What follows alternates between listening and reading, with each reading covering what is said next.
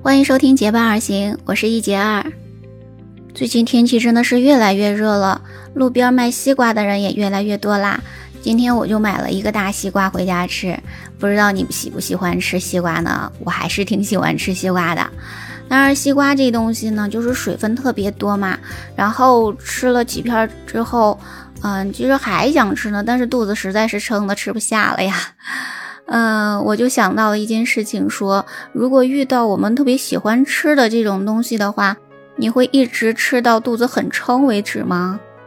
之前在微博里看到一个医生分享了他说的一段让人哭笑不得的经历，在医院里呢，这位医生他总是能遇到各种因为暴饮暴食而患病的人，其中呢就有一位病人，他连续吃了三十个糯米饼。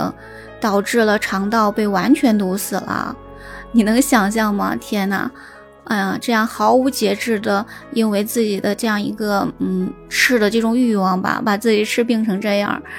但是呢，当医生用这个病例去教导其他的病人不能暴饮暴食的时候呢，得到的第一回应，你猜是什么呢？很多的病人都说，是什么牌子的糯米饼这么好吃？在他们的内心里就觉得这这饼已经很好吃呀，怎么能一下子吃掉了三十个呢？而没有想到的是，你都坐到医生的对面了，在听着医生的告诫，关心的第一个问题不应该是吃这么多糯米饼对身体带来的危害吗？怎么到关心起来这个糯米饼是什么牌子的？哎，真的是好无语啊！当你吃了这么多的这个东西，身体已经出现了问题，你还能随心所欲的再去吃别的东西吗？所以呢，我觉得，嗯，自由从来都不是随心所欲吧，一定要看自己的承受力、自己的能力吧。在知乎上就有一个，嗯，被人们讨论很久的这个问题，就是说每个宿舍那个曾经总是最早起床的人，后来怎么样了？不知道你有没有关注到过哈？那有一个人就是这样回答的，说在他们宿舍呢，那个总是第一个起床的人，然后呢，他的生活就会很规律，就是那种很自律的生活。所以他每天早上起来之后呢，就去图书馆去学习，然后有课的时候呢就去上课，然后剩下的这些时间呢都是到图书馆去读书去学习，然后晚上呢十点钟按时回到宿舍，然后洗漱上床睡觉。所以每天这种规规律的生活呢，就让他在自己的努力之下考上了研究生。后来因为在研究生院的时候呢，也是学习很规律、很认真，于是被升为是硕博连读。等他博士毕业出来之后呢，就找了他的一个同学，也是博士，两人就相爱结婚了。然后他们的这个工作也是非常的自律哈，在工作中呢也是做出了非常大的这个成绩。那么等他们有了小孩之后呢，对小孩子的这个要求也是非常的自律，所以呢每天的生活都是很规律的。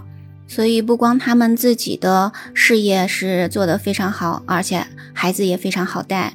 这可以说是人生赢家了吧？而那些总是喊着说我要自由的生活，然后每天睡到自然醒，然后呢到晚上呢又总是不睡觉，一直玩到很晚才睡觉的人，那么这样的自由最终让你获得了什么呢？你想要的自由真正的获得了吗？还有人说我天生就没有那么好的资质呀，我为什么要付出那么多努力去奋斗呢？我还是要跟自己的平凡和解吧。这样是不是才能生活得更幸福呢？但是我觉得，虽然我们每个人都很平凡，我们的资质也都是不一样的，但是呢，只要我们去努力，我们自律的要求自己，那么我们想做的事，绝大多数还是能够做得到的。不要把自己的目标定得太高，一个小目标一个小目标的去实现，总能做到自己想做的，从而呢，才能实现真正的自己的各项的自由。比如说呢。生活经济方面的自由啦，你觉得呢？你觉得自由就是与平凡的自己和解，自己的随心所欲呢，还是说自律的奋斗呢？在留言区给我留言吧，让我们一起再来讨论讨论。今天的分享就到这里，感谢你的聆听，我们下期节目再见，拜拜。